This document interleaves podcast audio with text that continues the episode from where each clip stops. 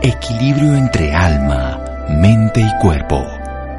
Bienvenidos a Sanamente, la cita con el bienestar. Dirige Santiago Rojas.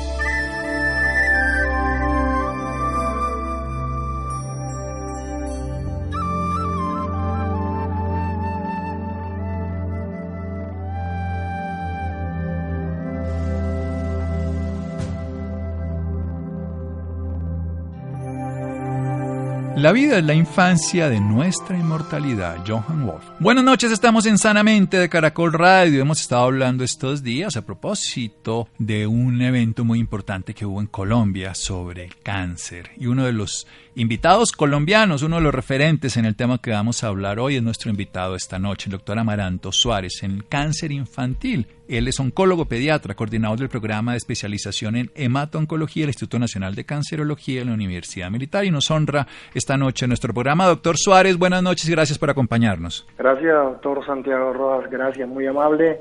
Eh, para mí, placentero estar con ustedes y poder ayudar en algo. Bueno, ¿por qué ocurre el cáncer en los niños? Porque se supone que es una enfermedad ya de los abuelitos, una enfermedad del envejecimiento. ¿Es posible entonces que sea tan frecuente? ¿Por qué ocurre?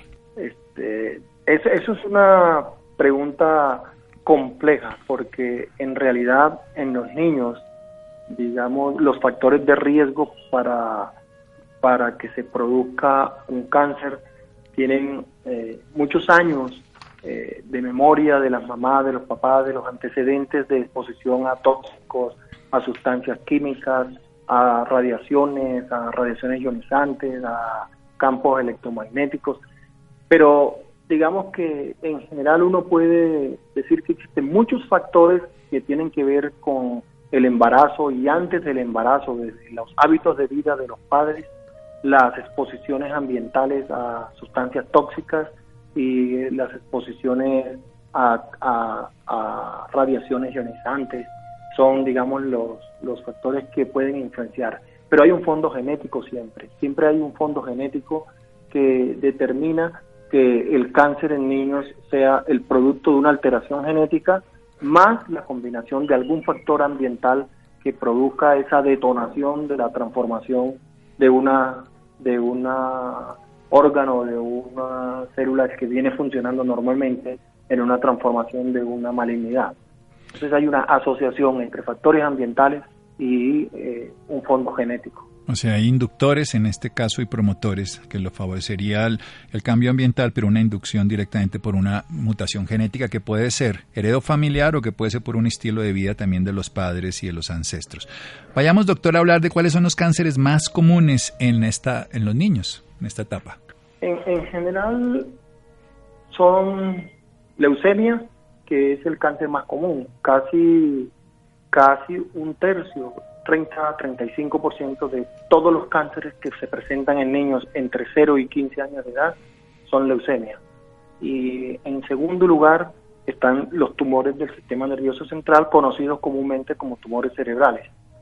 Y luego después vienen los, los cánceres de los ganglios linfáticos, que se conocen como linfomas y después de eso vienen los tumores de las glándulas suprarrenales como neuroblastomas, los tumores del riñón como el tumor de Wims y, y unos, un tipo de tumores que se conocen como sarcomas de las partes blandas que son los que dan en los músculos eh, que se conocen como sarcomas cuyo representante más importante es el sarcoma pero el gran volumen es leucemia que representa como el 30-35% y tumores cerebrales que representa como 25%, o sea, casi la mitad de todos los cánceres están entre leucemia y tumores cerebrales. ¿Qué tan frecuente es que un niño por debajo de 15 años tenga cáncer con respecto a toda la población infantil? Eso es bien infrecuente. Imagínate que de todos los cánceres que existen en el mundo de todas las edades, solamente el 2% son cánceres en niños. Entonces, por ejemplo, en Colombia hay aproximadamente eh, 100.000, 105.000 cánceres de todas las edades. El 2% de eso son cánceres en niños.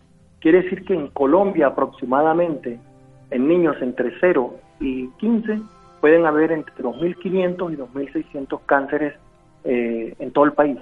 Entonces realmente es una enfermedad infrecuente. Infrecuente, pero obviamente con un gran impacto social para toda la familia y el entorno. Y el paciente, por supuesto. No, el, impacto es devastador en el, en el niño, y, pero sobre todo en la familia. En el entorno. es un impacto devastador. Bien, vamos a hacer un pequeño corte, doctor Amaranto, y seguimos en un momento en Sanamente Caracol Radio. Síganos escuchando por salud. Ya regresamos a Sanamente.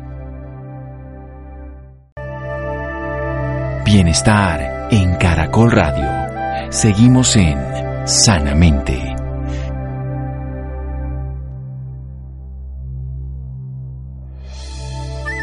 Seguimos en Sanamente de Caracol Radio. El doctor Amaranto Suárez, oncólogo pediatra, coordinador del programa de especialización en hemato-oncología del Instituto Nacional de Cancerología de la Universidad Militar, es nuestro invitado esta noche. Nos honra y nos está hablando de que solamente el 2% de la población infantil de todos los tipos de cánceres que existen, que en este momento podrían ser unos 2.500 a 2.600 niños de 0 a 15 años que tienen la enfermedad.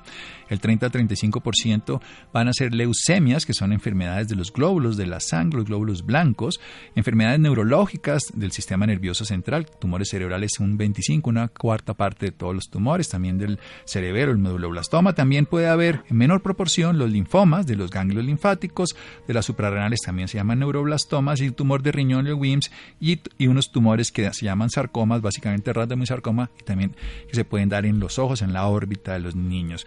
Hay un fondo genético en todas estas enfermedades, una alteración genética y también una exposición medioambiental que puede ser en el niño o puede ser incluso afectando desde el embarazo y a sus progenitores. Bien, doctor, entonces ya tenemos los tipos de cáncer. ¿Tenemos algún eh, un reporte específico de la eficacia que tengamos? Usted lo debe conocer bien frente a este tipo de tumores, los tratamientos, los resultados, porque si bien decíamos que es una enfermedad que afecta al niño, también afecta demasiado al entorno y es mucho más impactante para cualquier medio social, para cualquier familia que un niño tenga un cáncer en cualquiera de estas edades de 0 a 15 años.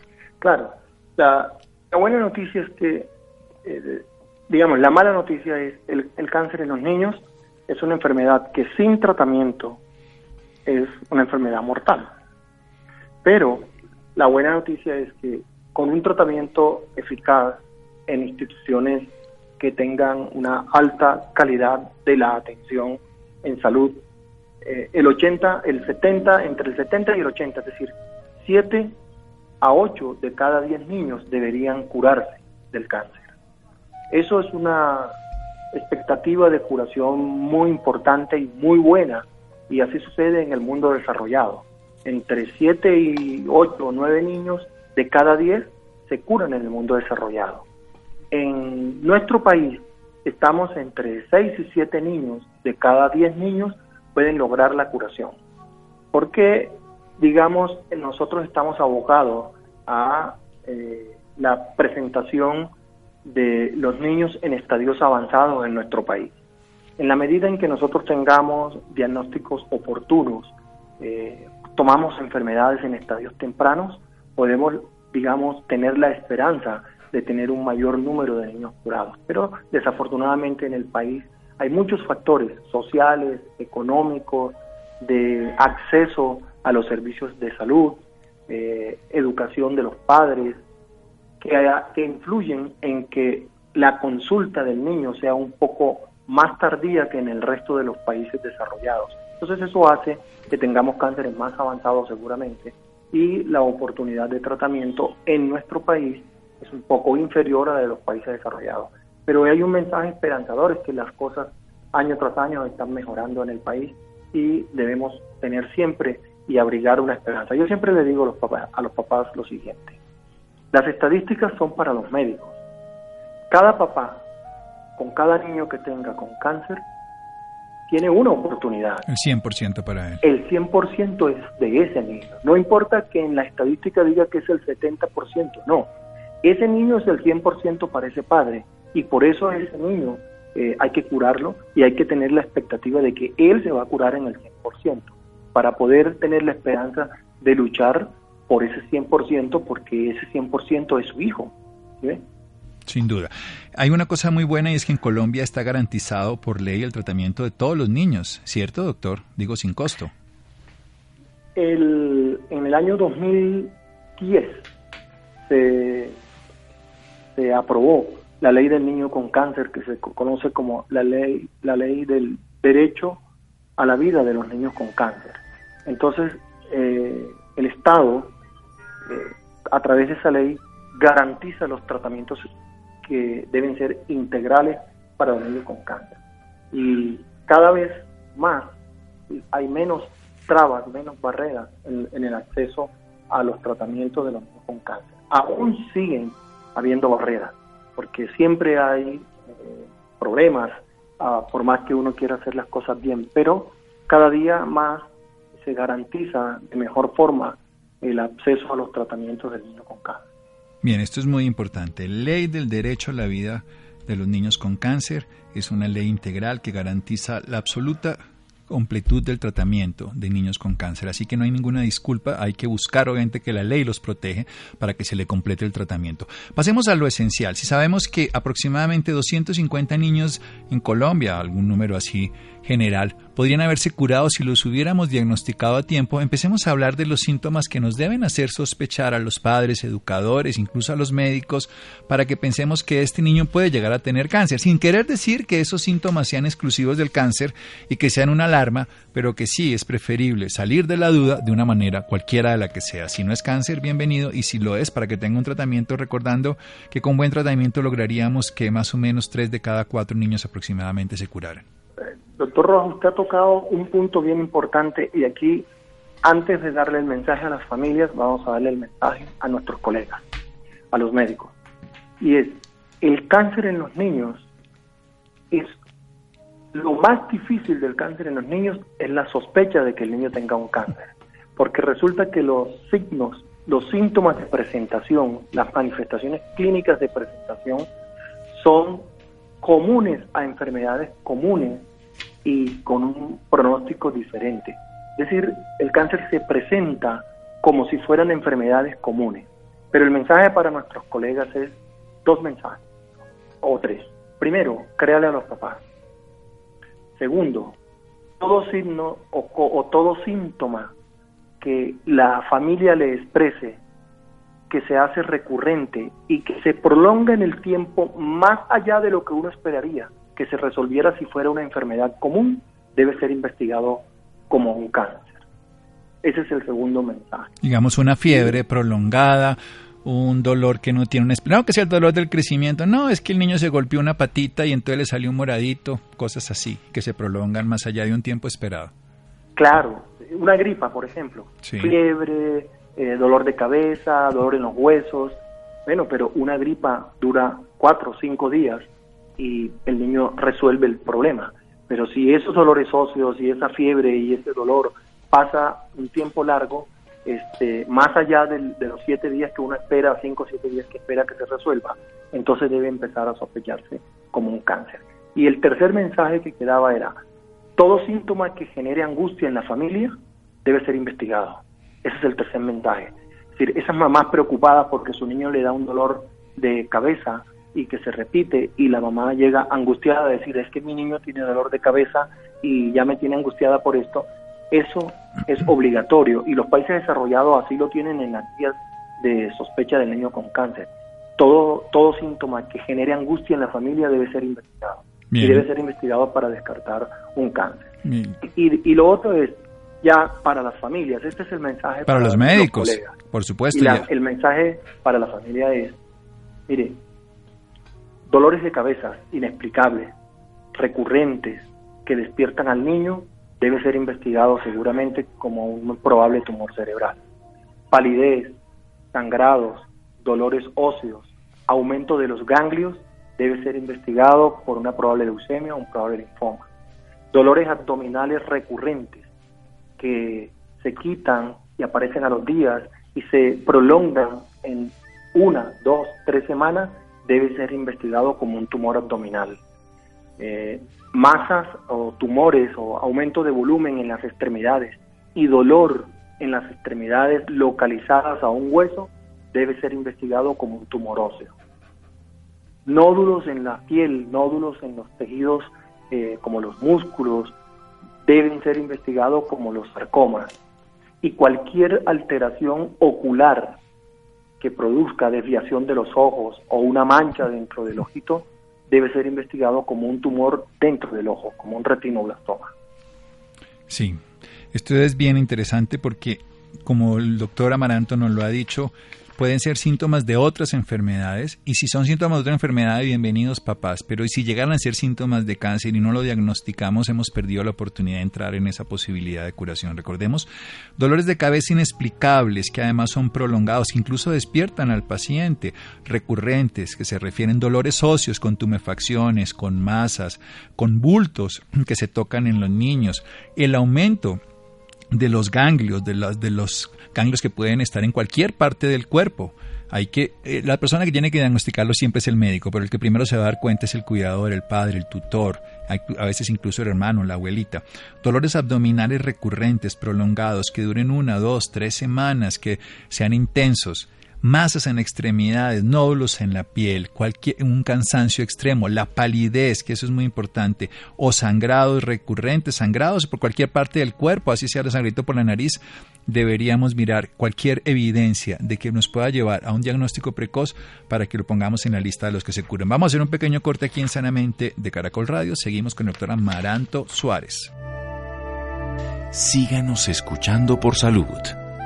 Ya regresamos a Sanamente. Bienestar en Caracol Radio.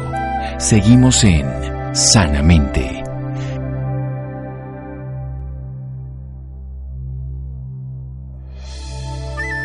Seguimos en Sanamente de Caracol Radio. El doctor Amaranto Suárez, nuestro invitado de esta noche, es oncólogo pediatra, coordinador del programa de especialización en hemato-oncología del Instituto Nacional de Cancerología de la Universidad Militar. Está hablando de un tema trascendental, cáncer infantil. 2% de todos los cánceres en el mundo, aproximadamente en Colombia, serían aproximadamente 2.500 a 2.600 casos de cáncer en niños, comparados con todos los cánceres que hay. Es infrecuente. Y lo importante es que si lo tratamos a tiempo podemos tener un 70-80% de curación. Si no lo hacemos en Colombia, infortunadamente, a pesar de que hay una ley de derecho a la vida con cáncer que todo niño se le puede tratar gratuitamente en toda Colombia frente al cáncer, solamente logramos un 60-70%. Es una buena noticia que logremos eso, pero queremos más. Infrecuente el cáncer, pero cuando ocurre es de gran impacto social y familiar. Dos tipos de mensajes. Uno, para nuestros colegas médicos, lo dice el doctor Amaranto Suárez. Primero, créanle a los papás cuando insisten en algo que le pasa al niño, investiguenlo, documentenlo, tengamos certeza de que no es una enfermedad tumoral.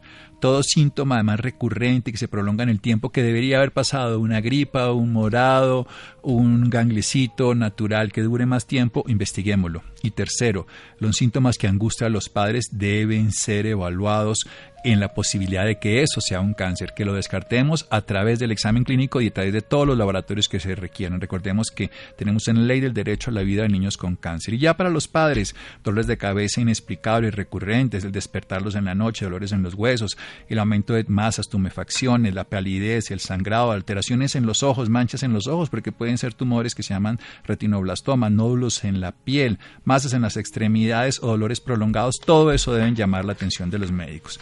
Siga, doctor Amaranto. Sí, este, digamos que, digamos que el mensaje para los papás y para los médicos es un mensaje claro y es para los papás poner el niño en control del niño sano y poner el niño en controles periódicos con su médico familiar o con su médico pediatra es una recomendación de una buena práctica y es una garantía de que el niño puede estar examinado periódicamente y se puede detectar un poco antes. Y para los médicos, no subestimar nunca lo que los padres nos dicen no subestimar a los padres porque ellos están con el niño y conocen la historia. Cuéntenos, usted decía hace un momento que tenemos tratamientos muy avanzados y quiero que nos haga un llamado importante. ¿Por qué son tan largos y muchas personas deciden no que ya con un poquito funciona, sobre todo en el caso de la leucemia? Aclárenos un poquito más el sentido de esos tratamientos en el caso de las leucemias, porque duran más de un año, cuál es el objetivo y los resultados.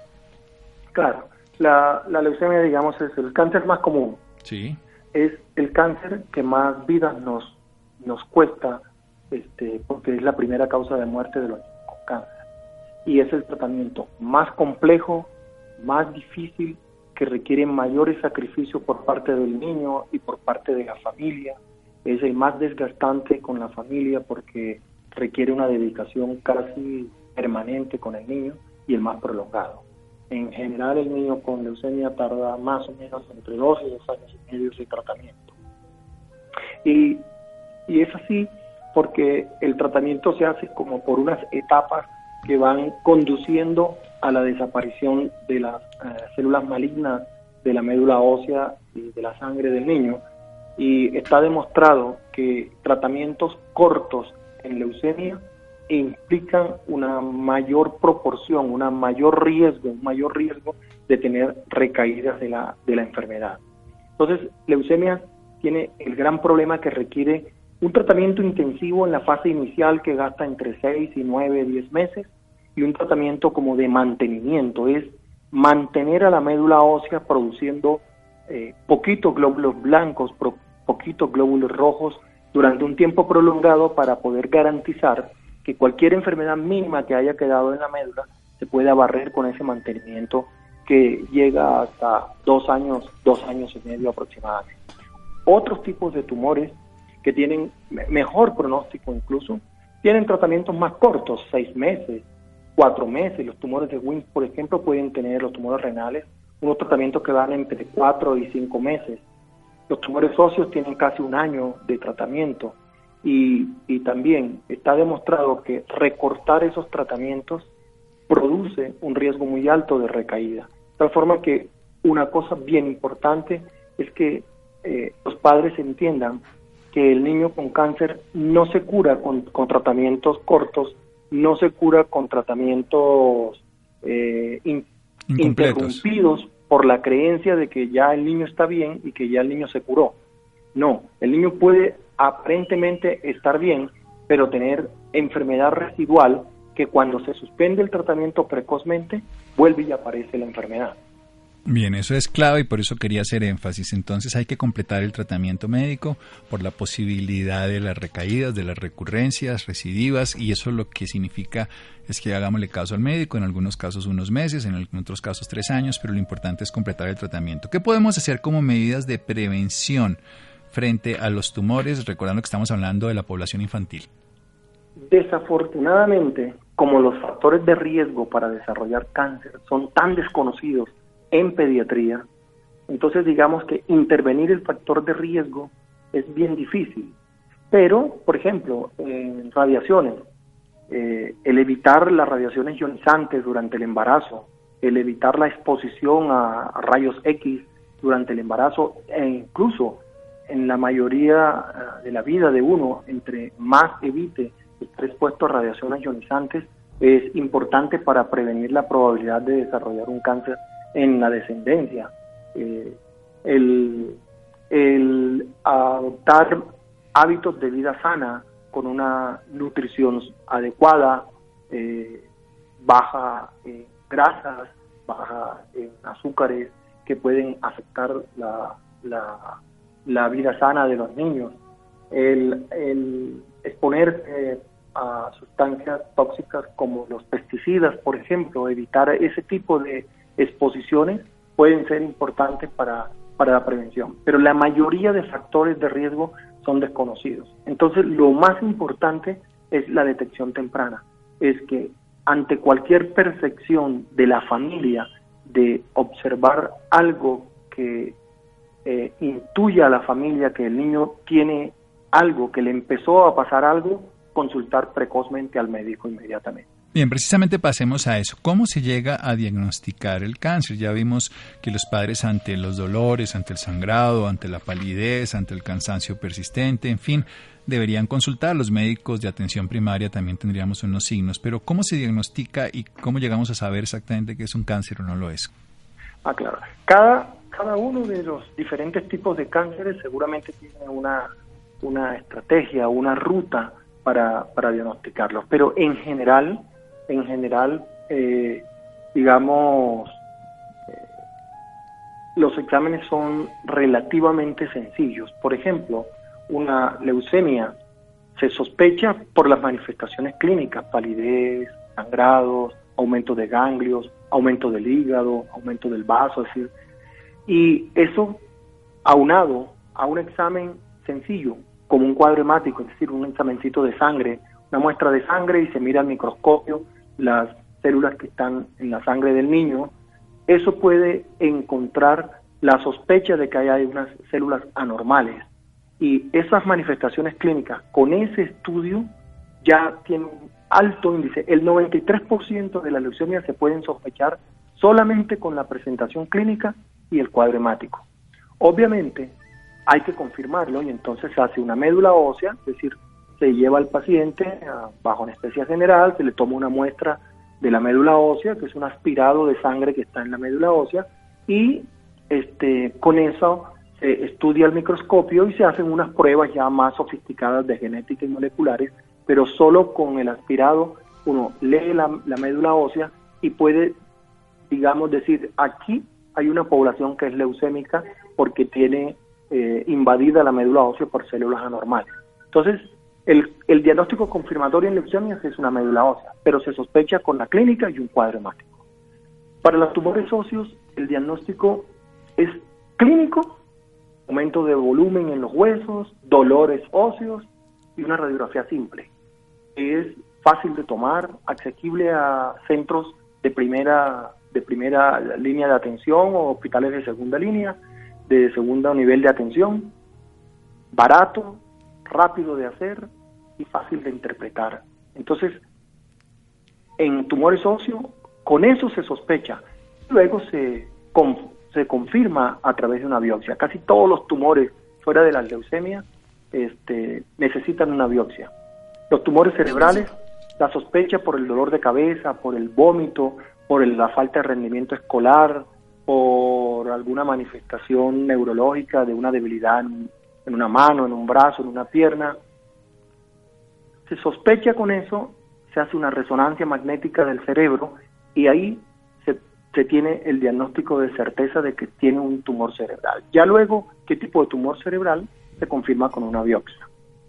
Eh, los tumores abdominales, el dolor abdominal recurrente es la manifestación clínica seguramente, se hace un TAC y el TAC de abdomen muestra si tiene una, un tumor dentro del abdomen y con eso el cirujano lo programa, le toma una biopsia y sabemos qué tipo de tumor es. Más o menos esos son como cada uno de los tumores tiene una forma. Y los tumores oculares, digamos, cuando el niño tiene desviación de la mirada, cuando tiene una mancha dentro del ojito, ojos rojos, debe ser valorado por un oftalmólogo que sea capaz de mirarle dentro del ojito este, para determinar si hay o no hay. Y con una ecografía ocular, que es un examen fácil y barato de hacer, se puede determinar si hay una tumoración dentro del ojo o no. Más o menos como los, los digamos, los exámenes específicos para cada uno de esos tumores. No, perfecto, además muy claro y lo más importante es que son de fácil acceso la gran mayoría de los diagnósticos primarios. Obviamente ya sacarle todos los apellidos al tumor y las especificidades pues va a requerir cientos de atención que en Colombia se dan. ¿Cuál es la calidad de vida de los pacientes posteriormente? Me refiero como adolescentes y como adultos.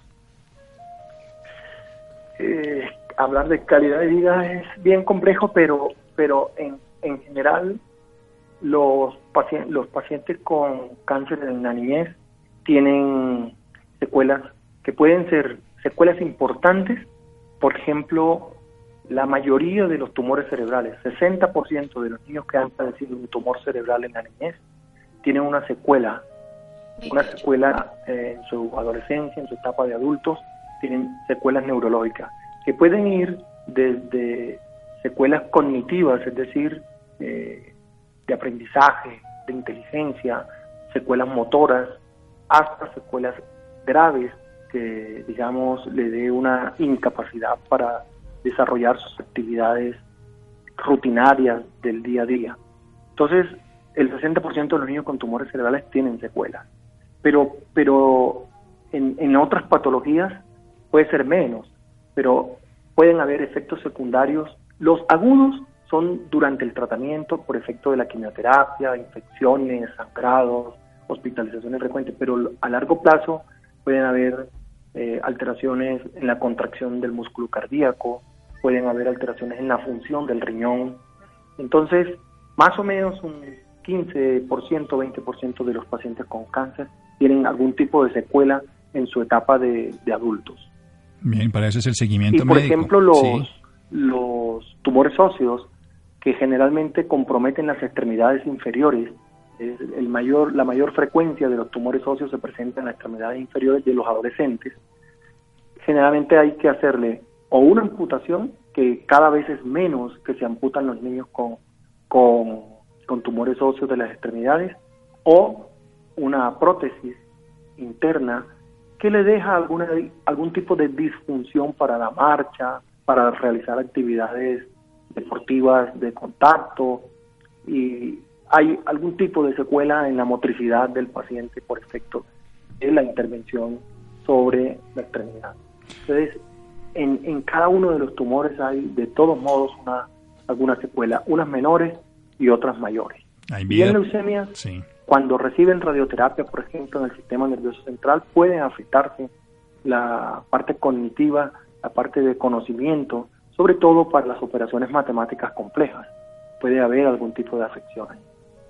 Bueno, esa es toda la realidad del cáncer en Colombia.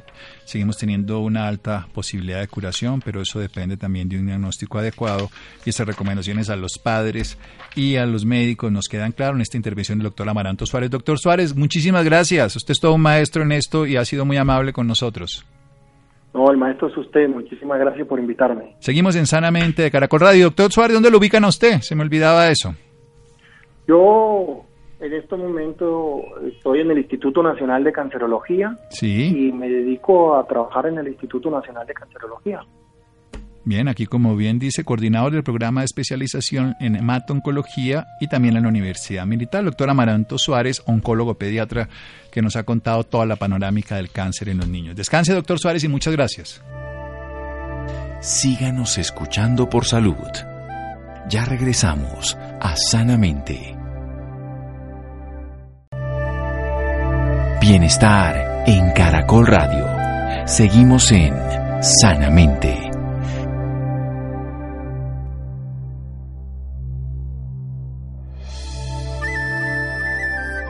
Seguimos en Sanamente de Caracol Radio. Dejamos al doctor Amaranto Suárez después de su brillante explicación y una comprensión completa del problema. Y si ustedes tienen niños que tengan síntomas similares, parecidos, posibles, es mejor irnos un poco más allá y estar seguros de que no lo tiene y que si lo tiene va a poder tener un tratamiento. Bien, la sudoración. Este es un tema que hay que verlo desde diferentes lugares, desde la medicina con un dermatólogo, desde la psicología, la relación emocional mente-cuerpo y desde el que lo padece, el paciente. Santiago estuvo con ellos. Santiago, buenas noches. Buenas noches Santiago para usted y para todas las personas que nos escuchan a esta hora.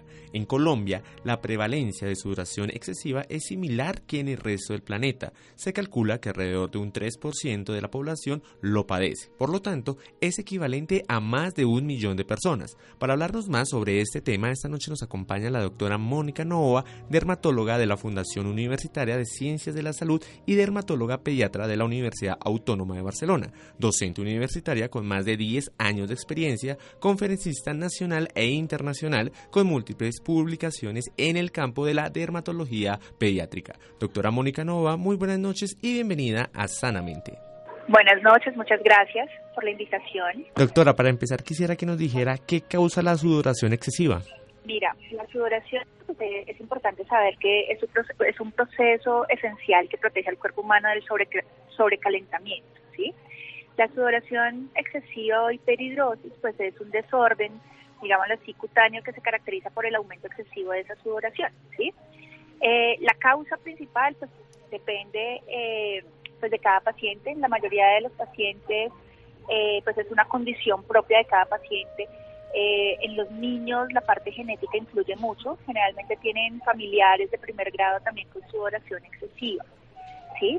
Eh, pero pues digamos que uno tiene condiciones fisiológicas en las que suda, como es el ejercicio, eh, el estrés, el calor. Bueno, ustedes lo que les estaba diciendo, la sudoración excesiva, pues está mediada por muchos factores físicos, como el ejercicio, el calor, los climas húmedos, cuando tienes ropa muy abrigada o materiales que no dejen transpirar mucho, pues eh, la piel. Pues sin embargo también hay otros factores que no son físicos, sino más psicológicos, como cuando tienes miedo, estrés, ansiedad o depresión. Ok, perfecto. ¿Qué síntomas nos ponen en alerta? Dime. ¿Qué síntomas nos ponen en alerta?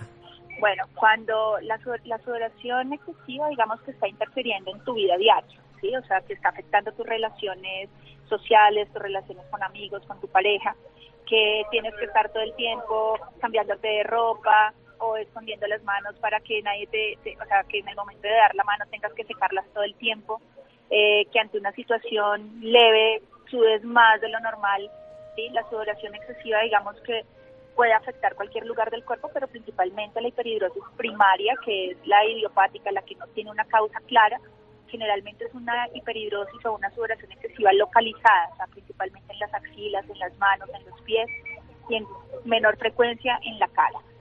Ok, perfecto, doctora. ¿Existen varios grados eh, de la sudoración excesiva?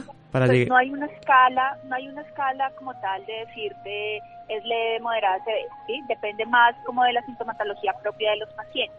Pero sí hay algunas pruebas que nosotros hacemos eh, para determinar qué puntos en especial son los, las zonas como con mayor hiperhidrosis en, en el cuerpo, ¿sabes? Son unos test especiales que usamos eh, pues durante el examen físico del paciente que consulta por, por la hiperhidrosis. Ok, perfecto. ¿Qué impactos tiene en la salud, doctora? Bueno, primero el impacto es un impacto psicológico, como la mayoría de las dermatosis o de las enfermedades que afectan la piel en los anexos, ¿sí? Porque es algo que se ve, que todo el mundo se da cuenta. Eh, el impacto psicológico en los pacientes y, por ejemplo, en el grupo de pacientes que veo yo que son niños y adolescentes, el impacto psicológico es bastante, bastante fuerte, tanto que tienden a aislarse o a deprimirse. Eh, ya desde el punto de vista no tanto psicológico, sino más médico, pues ustedes saben que la hiperhidrosis puede producir o puede estar asociada a la bromhidrosis. El la bromhidrosis es el mal olor, que es muy diferente a la hiperhidrosis y vale la pena pues aclararlo, porque a veces los pacientes consultan más por el mal olor que por el aumento de la sudoración. Entonces, esa bromhidrosis es el mal olor eh, en las axilas o mal olor en los pies eh, y se debe principalmente como a, a un aumento eh, de la oxidación de las bacterias localizadas en esa zona por culpa del aumento de la sudoración también. O sea, está una cosa asociada a la otra en la mayoría de los casos. esa hiperhidrosis o ese aumento de, de la sudoración también altera la barrera cutánea. Entonces, al, tener esa barrera cutánea alterada, también favorece el sobrecrecimiento de hongos, de bacterias, inclusive la misma hiperhidrosis puede producir dermatitis irritativas o dermatitis de contacto en las áreas afectadas. Perfecto. ¿Qué tratamientos existen para tratar la sudoración excesiva? Mira, nosotros empezamos eh, generalmente, pues hay tratamientos farmacológicos y tratamientos no farmacológicos, ¿sí? Dentro de, los, dentro de los tratamientos no farmacológicos, pues empezar pues, a concientizar también al paciente en los cambios en el estilo de vida. ¿sí? Lo que recomendamos primero pues es que así está el dermatólogo para, pues, para confirmar el diagnóstico. ¿sí? Pero eh, los, los, los, tratamientos no farmacológicos es el adecuado control del peso. Se ha visto que pacientes con sobrepeso o con obesidad tienen como un mayor riesgo de hiperhidrosis. ¿sí? Eh, también eh, algunos alimentos también pueden ser estimulantes de, del sistema nervioso simpático, que es el sistema, digamos, que está encargado de la sudoración. Y estos alimentos generalmente cosas muy picantes, con ajo, con pimienta, con exceso de sal, el ají, el jengibre inclusive y algunos carbohidratos pueden desencadenar eh, el aumento de la sudoración. Y también dentro de los tratamientos farmacológicos, pues recomendamos usar ropa de algodón, ropa cómoda en seda, en, en lino, pero también evitar materiales sintéticos y poliacrílicos. Y pues en algunos pacientes si requieren cambio de ropa una o dos veces al día, pues sería ideal. Esos son los tratamientos no farmacológicos. Dentro de los tratamientos ya médicos o tratamientos farmacológicos existen tratamientos aplicados eh, que actúan directamente sobre la glándula sudorípara, o sea, la glándula que produce el sudor, para que disminuya la cantidad eh, o el volumen de sudor. Hay otros tratamientos que no son los tópicos, o sea, los aplicados, sino ya tratamientos quirúrgicos. Inclusive tratamientos eh, con aplicación de toxina botulínica.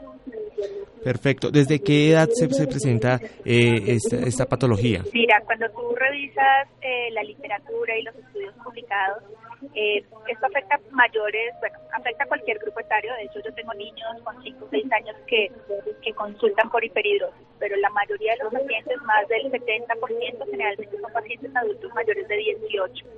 Pero los niños también pueden estar afectados y los adolescentes principalmente también asociados a todos los cambios hormonales propios de la edad. Perfecto, doctora, ¿qué consejo le puede dar a los oyentes sobre este tema? Mira, yo lo primero que les, les recomiendo a los pacientes es que asistan al dermatólogo a tiempo, ¿sí? Hay muchas alternativas, como les explicaba ahorita, farmacológicas y no farmacológicas para ayudarlo, según el tipo de hiperhidrosis y el grado pues, de severidad del TS. Pero lo principal es mantener un adecuado peso, tener una adecuada alimentación, el aseo diario eh, y obviamente asistir a, a, sus consultas con dermatología y dependiendo, pues dar el tratamiento indicado según cada paciente. Las personas interesadas en este tema, ¿dónde la pueden conseguir? Mira, eh, pues yo soy la doctora Mónica Novoa, soy dermatóloga pediatra, mi consultorio es en Bogotá, eh, toda la información está en mi página web, en www.dermatologiapediatricacolombia.com eh, ahí pueden encontrar toda la información y los datos de, de, pues, de mi consultorio. Eh, los teléfonos de contacto eh, aquí en Bogotá es 704-7149 y el número móvil es 321-261-1714. Ok, listo, perfecto. Doctora Mónica Novoa, gracias por esta información y por acompañarnos esta noche en Sanamente. Muchas gracias por la invitación, encantada de, de poder estar acá. Bueno, muchísimas gracias. Gracias a Laura, a Ricardo Bedoya, Camila, Jessy Rodríguez. Quédense con una voz en el camino con Ley Martin. Caracol piensa en ti. Buenas noches.